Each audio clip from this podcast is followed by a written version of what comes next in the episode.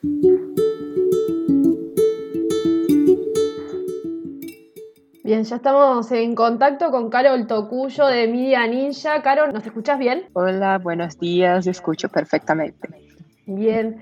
Bueno, estuvimos presentando un poco más temprano. Eh, para quienes no conocen, Media Ninja es uno de los, de los medios, de los portales, de los, podríamos decir, un medio de redes sociales más importante de América con muchísimos seguidores. Pueden buscar Media Ninja en, en, las redes y enterarse un poco por ahí. Estamos hablando de mediactivismo y queremos hacer este contacto para conocer un poco más de cerca una situación que venimos siguiendo a partir de lo que está atravesando Brasil con la gestión sanitaria de la pandemia. Recordemos hace pocos días Brasil superó el récord de 3.000 muertes por día por COVID-19 y además también tiene el triste, tristísimo récord de llegar a las 300.000 muertes en total y esto no es casualidad, tiene que ver con la gestión de la pandemia que, sanitaria que se viene haciendo de su presidente Jair Bolsonaro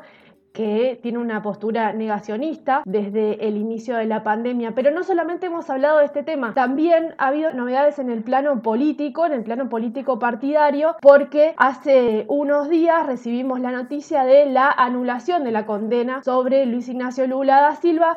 Recordemos, Lula había sido, eh, estuvo preso un montón de tiempo, 500 días, por un caso de supuesta corrupción, el famoso triplex de Guarujá y la justicia, nada más y nada menos que el Supremo Tribunal de Justicia de Brasil, dijo que el juzgado que lo había condenado no tenía competencia, ya que no estaba en el lugar donde se había producido, donde estaba efectivamente este apartamento que le atribuían a Lula. Eso por un lado, y, es, y ahora conoceremos un poco más cómo sigue esa historia, pero además esta semana recibimos la noticia también sobre el Supremo Tribunal de Brasil que tiene que ver con la actuación de Sergio Moro.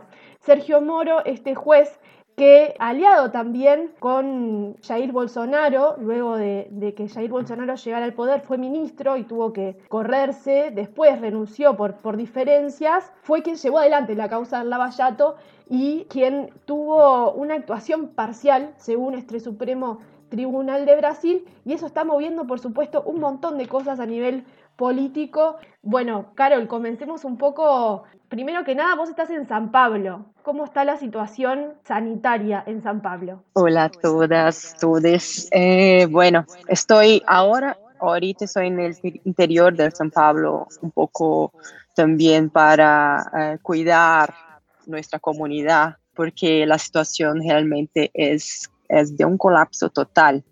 São Paulo eh, es una de las ciudades con más infraestructura en niveles de hospitales y atención, pero ha llegado también el colapso ahí.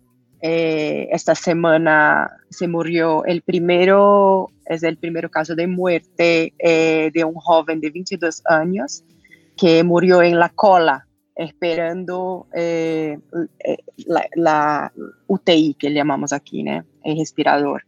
Y también ayer se murieron tres personas o anteayer también en la cola esperando el oxígeno que no llegó en tiempo. Eso todo en San Pablo. Esta semana también batimos el récord de, de, contagio, récord de, de, muertes en el estado, en, en, la ciudad.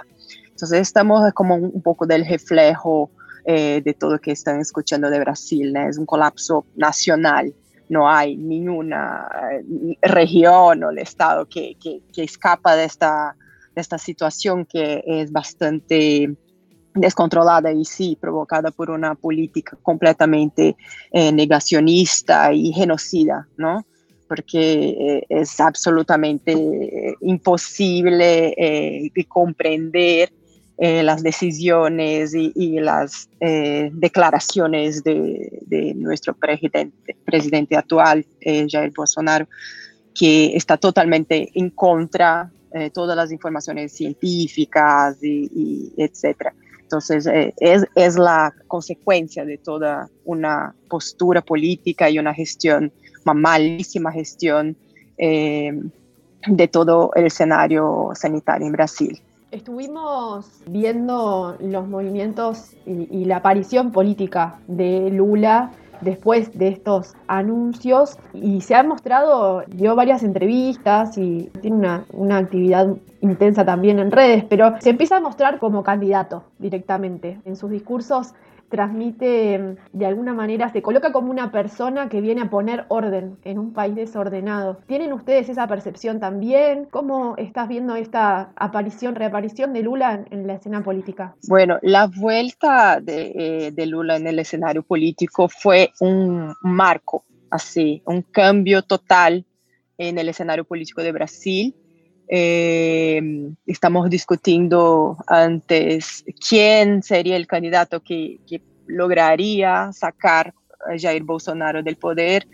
Y un día antes eh, del anuncio de, la anulación del proceso del juicio de, Lula, una encuesta salió y ya apuntaba que el único candidato que sería capaz de eh, derrotar Jair Bolsonaro en las próximas elecciones sería Lula. Es como eh, que mm, tiene más capacidad de eso. Era una encuesta previa a la anulación.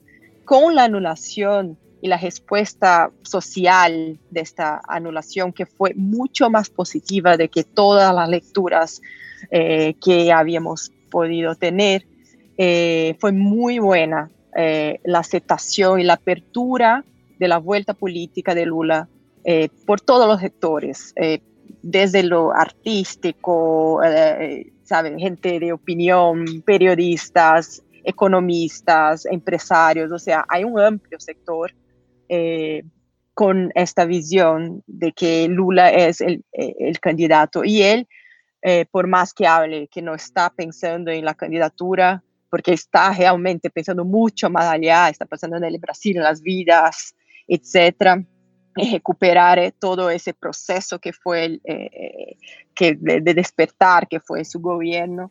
Entonces, eh, no está enfocado en eso, pero su propia postura ya es un proceso de, campaña, ¿no? Y la reacción fue bastante positiva y más positiva de lo que esperábamos, así. Entonces, políticos de derecha declarando apoyo, por ejemplo, apoyo a eso, ¿sabe? Una, un inicio de conversa entre PSDB y PT sobre o que hacer eh, si Bolsonaro va a segunda vuelta. Entonces hay ahí una coalición se construyéndose, iniciando, eh, incluso de parte de la derecha, de la izquierda, eh, de centro izquierda y centro para derrotar Bolsonaro, que es el gran mal, ¿no? Entonces hay una super predisposición de, todo el escenario general. Obviamente que hay también escenario que eh, anti, eh, es muy fuerte en Brasil todavía, pero fue eh, la voz, Lula es más grande que, el PT hoy en Brasil, mucho más, y, su vuelta, su discurso fue como un alivio muy grande para, para toda, toda la gente. Entonces, escuchar un líder hablando de cosas que consideramos obvias, pero con Bolsonaro son cosas ahora que son increíbles. Eh, escucharlo. Exacto, ¿sabes? La ciencia no es obvia. O sea, entonces escuchar cosas, eh, escuchar el discurso de Lula, eh, el mismo discurso de siempre, ¿sabe? Pero escucharlo ahora hizo mucho más sentido para mucha gente, incluso gente que era súper crítica a Lula, súper en contra, que hizo incluso campañas en contra a Lula, y que se cambiaron de posición. Entonces, el escenario es bastante optimista en ese sentido de ese cambio que está por venir. Eso que, mencionabas me parece súper interesante, esto de la figura de Lula como más allá del PT, con toda la reacción contraria que tiene el PT. ¿Es, ¿Sigue siendo fuerte el antipetismo en Brasil? Tuvo un pico alto, creo que, que más sobre, sobre la gestión de Dilma Rousseff, pero ¿ese antipetismo se mantiene al día de hoy? se mantiene en nivel, se mantiene mucho por todo el trabajo que los grandes medios hicieron eh, para destruir el PT. Entonces hay un trabajo ahí que de una coalición, no solo de los grandes medios, pero de los empresarios, de la élite brasileña, muy fuerte de destrucción del Partido de los Trabajadores. Entonces hay ahí aún todavía eh, un sentimiento de, rechazo ahí, pero que se disminuye con el tiempo y bueno, con, la opción anti-PT fue Bolsonaro.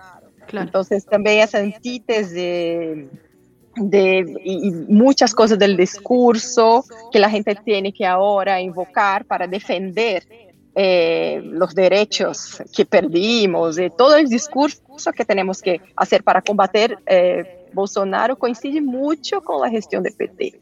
Entonces estamos, sabe, la gente empieza a, comprender un poco mejor el discurso, que era mucho más un ataque mediático, un ataque de la élite brasileña, un, una coalición de fuerzas que querían sacar eh, el gobierno de izquierda, popular, progresista del poder y que, bueno, eh, creó ese escenario que se puso hizo posible eh, la elección de Jair Bolsonaro. Y ahora la gente está un poco arrepentida.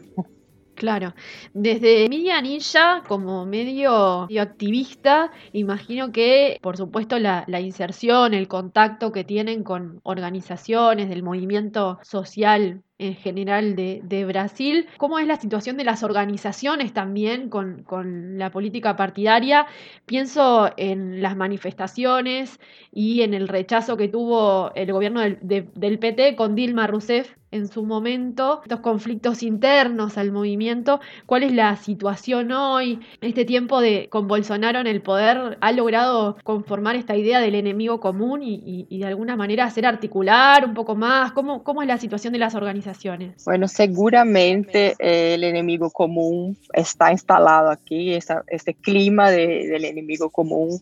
Y hay muchas alianzas, hay una movida grande de los movimientos sociales que están se, se, juntando de las organizaciones, incluso la gran media ya, ya está totalmente en contra de Bolsonaro, no a favor de Lula todavía, pero ya tiene un discurso muy claro de que Bolsonaro es, eh, es inviable totalmente, es un genocida, es un paria.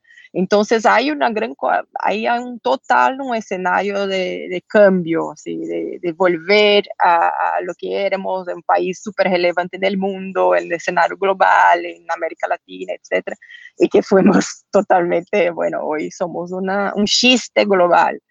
Entonces, eh, ese, ese sentimiento de queremos retomar nuestro lugar y nuestra autoestima, eh, etcétera, es muy fuerte. Y por más que la pandemia y el gobierno Bolsonaro golpeó mucho eh, toda la sociedad brasileña, pero también las organizaciones de izquierda, las organizaciones sociales que fueron muy, muy golpeadas en todos los lados, en todos los sentidos. también hubo mucha solidaridad y mucha coalición que hace un poco de, del equilibrio de la cosa y hay bastante ahora eh, optimismo en ese sentido de vamos juntos, ahora es, es, tiempo de luchar y vamos a derrotar el malo de, del mundo, así, porque después de Trump, así, creo que va a haber también una coalición global un mínimo continental para sacar Bolsonaro. No va a ser una campaña que no va a ser solo Brasil. Incluso con ahí, estamos, hay una previsión horrible que salió hoy, que en abril, si seguimos así con esa política, vamos a llegar a 5 mil muertos diarios. En abril, mayo. Entonces, eh, creo que es un escenario que en el mundo va, va a tomar una posición. ¿sabes? Y así como fue, con, bueno, no somos Estados Unidos, pero eh, Bolsonaro es, es, un actor que, que hizo un, un, ruido global y creo que mucho más gente, además de nosotras, nosotros aquí, va a querer se movimentar para sacar eh, Bolsonaro del poder. Entonces hay un optimismo en ese sentido. Eh, hay mucho apoyo entre las organizaciones, apoyo para sostener los movimientos, hay una, una corriente de solidaridad también bastante grande que está se moviendo y eso que eh, sostiene hoy eh, ese campo. Sin embargo, eh, ahora vos mencionabas unas encuestas que salieron esta semana y la semana pasada que ya marcan ahí a, a Lula como posible candidato, pero algo que llama pila la atención es el apoyo que todavía tiene Bolsonaro. Eso es muy curioso, o sea, un presidente aislado, un presidente que le está diciendo a su propia población que se aguante, que no llore tanto, que, es solo una gripe y que se le está muriendo la gente, sin embargo, y aislado políticamente también, ¿no? Sigue teniendo un apoyo del 20, no sé, más del, del 25% de la población. ¿Quiénes son esos brasileros? ¿Dónde están? Que mantienen ese apoyo ciego a, Bolsonaro. Bueno, es, es impresionante, casi eh, increíble que, que, eso pueda pasar, pero es un poco, en mi validación, eh, el fruto de, de, una campaña mediática muy fuerte, fake news, del negacionismo, que no es solo un, un, un fenómeno brasileño, pero global pero que en Brasil está demasiado fuerte, porque también tenemos aquí eh, una concentración de poder muy grande, es un país continental, pero también con, sabe, como desigualdad muy fuerte. Entonces, eh, es, es, una encuesta que salió también que el Lula tiene más capacidad de, ganar de Bolsonaro que incluso esta base popular que apoya a Bolsonaro es la base, es la misma base que puede cambiar eh, su voto. Es como el loco, porque es la gente que eh, está viviendo del auxilio emergencial, por ejemplo, y, y mucho alimentada por esta máquina construida de fake news y, todo ese proceso que fue de redes sociales. Bolsonaro no, no da una entrevista, no sale, no da una entrevista, nunca, solo en sus redes sociales. Él no, él no contesta preguntas, él habla lo que quiere. Entonces no hay un confronto con su discurso, él habla y la gente ya está tan involucrada, tan jodida, que, que, que quiere creer en, una cosa más mística, etc. Entonces hay ahí un apelo eh, de un liderazgo, no sé, más mesiánico y que logra a partir de las fake news y de la guerra mediática, de la desinformación en las redes sociales principalmente, eh, seguir eh, cultivando este apoyo. Es una locura, pero es eso, la gente está desesperada y quiere creer alguna cosa. Y también hay gente que así, el discurso ya fue tan, tan, tan lejos y uno ya defendió tanto Bolsonaro que no tiene cómo volver atrás. Hay, hay, una parcela de gente que es un poco así, no, no puedo volver atrás ahora que ya fui demasiado lejos y, y, la gente está un poco así, ¿cómo voy a salir de aquí para acá ahora? Entonces, pero hay bastante esperanza también de que a lo largo de los próximos meses isso vai se dissolvendo um pouco mais. Já se dissolveu, a base dura dele era 30, foi para 25, é bastante alta, pero um pouco assim. E Lula é isso, a base é o candidato que é capaz de cambiar um pouco, de dialogar com essa base eh, que apoia Bolsonaro hoje. es el único candidato hoy. Por último, quería preguntarte sobre la situación de los medios, de los medios alternativos, que contaras un poco el trabajo que hacen con Media Ninja y cómo también les ha impactado este cambio en, la política desde que llegó Bolsonaro, con discursos de, odio y con una impronta mucho más intolerante de lo que venía pasando. Bueno, eh, para nosotros obviamente es, es bastante eh, difícil eh, un escenario como ese. Eh, en un momento estamos hablando de futuro, ¿sabe? De pensando el que viene, el avance, etc. Y ahora tenemos que defender cosas básicas como la ciencia. entonces, todos los medios alternativos, eh, Media Ninja, estamos así en campaña, es la primera cosa, eh, es combater la desinformación y combater Bolsonaro. Entonces, eh, es una campaña permanente que hace años que estamos, desde el inicio del, impeachment, que ya viene así.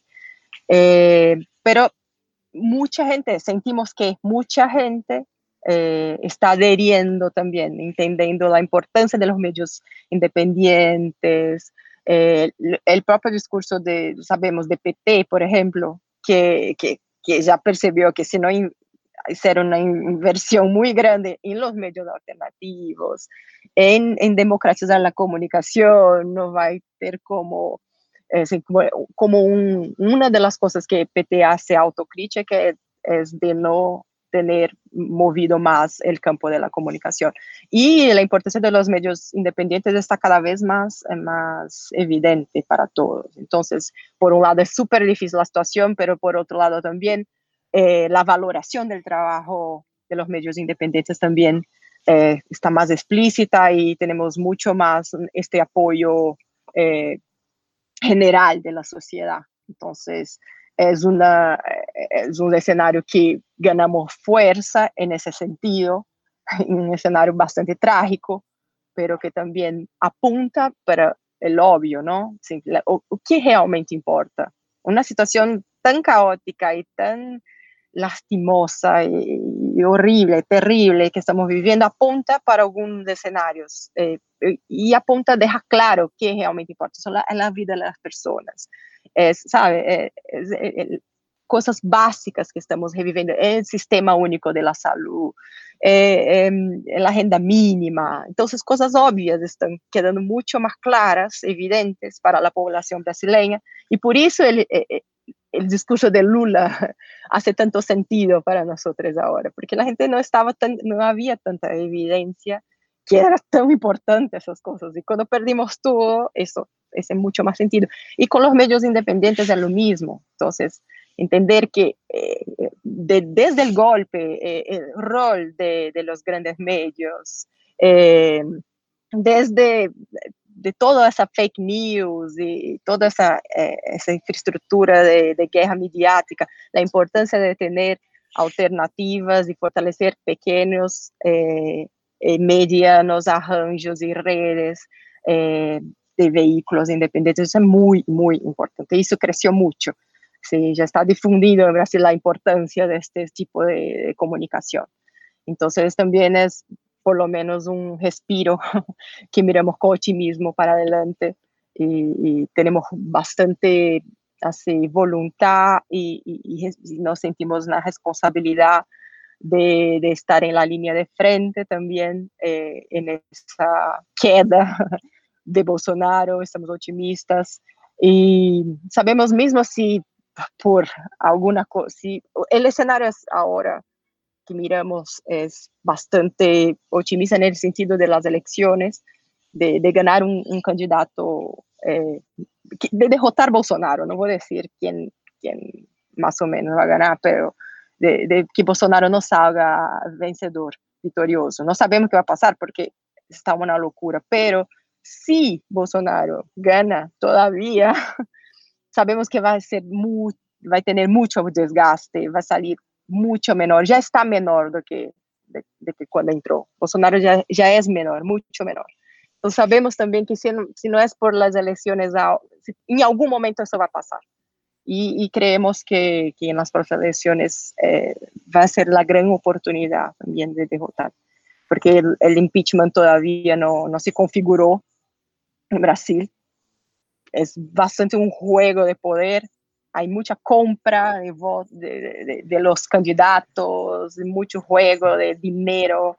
Entonces es muy difícil trazar un escenario y también puede ser que la gente tenga una evaluación que eh, el impeachment puede retrasar algunas cosas y fortalecer Bolsonaro. Entonces, eh, a mayoría en ese momento de, de, de, la gente hace una lectura que lo mejor es fortalecer el campo eh, progresista y de izquierda para vencer las elecciones del año que viene. Carol Tocuyo de Media Ninja, te agradecemos muchísimo este contacto para entender un poco desde acá, desde la isla desierta, la situación en Brasil y la mejor de, de las suertes para, para el proyecto. Espero que estemos en contacto pronto. Gracias, gracias por, por, la invitación. Gracias también Media Red por hacer este nexo.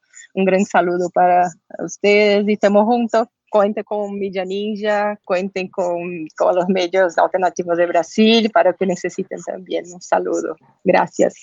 Era Carol Tocuyo de Media Ninja de Brasil. Le mandamos un saludo especial, especial a las compañeras de Media Red, también Media Activismo en Uruguay. Y vamos a escuchar un poco de música porque ya viene el debate del día de hoy sobre eutanasia.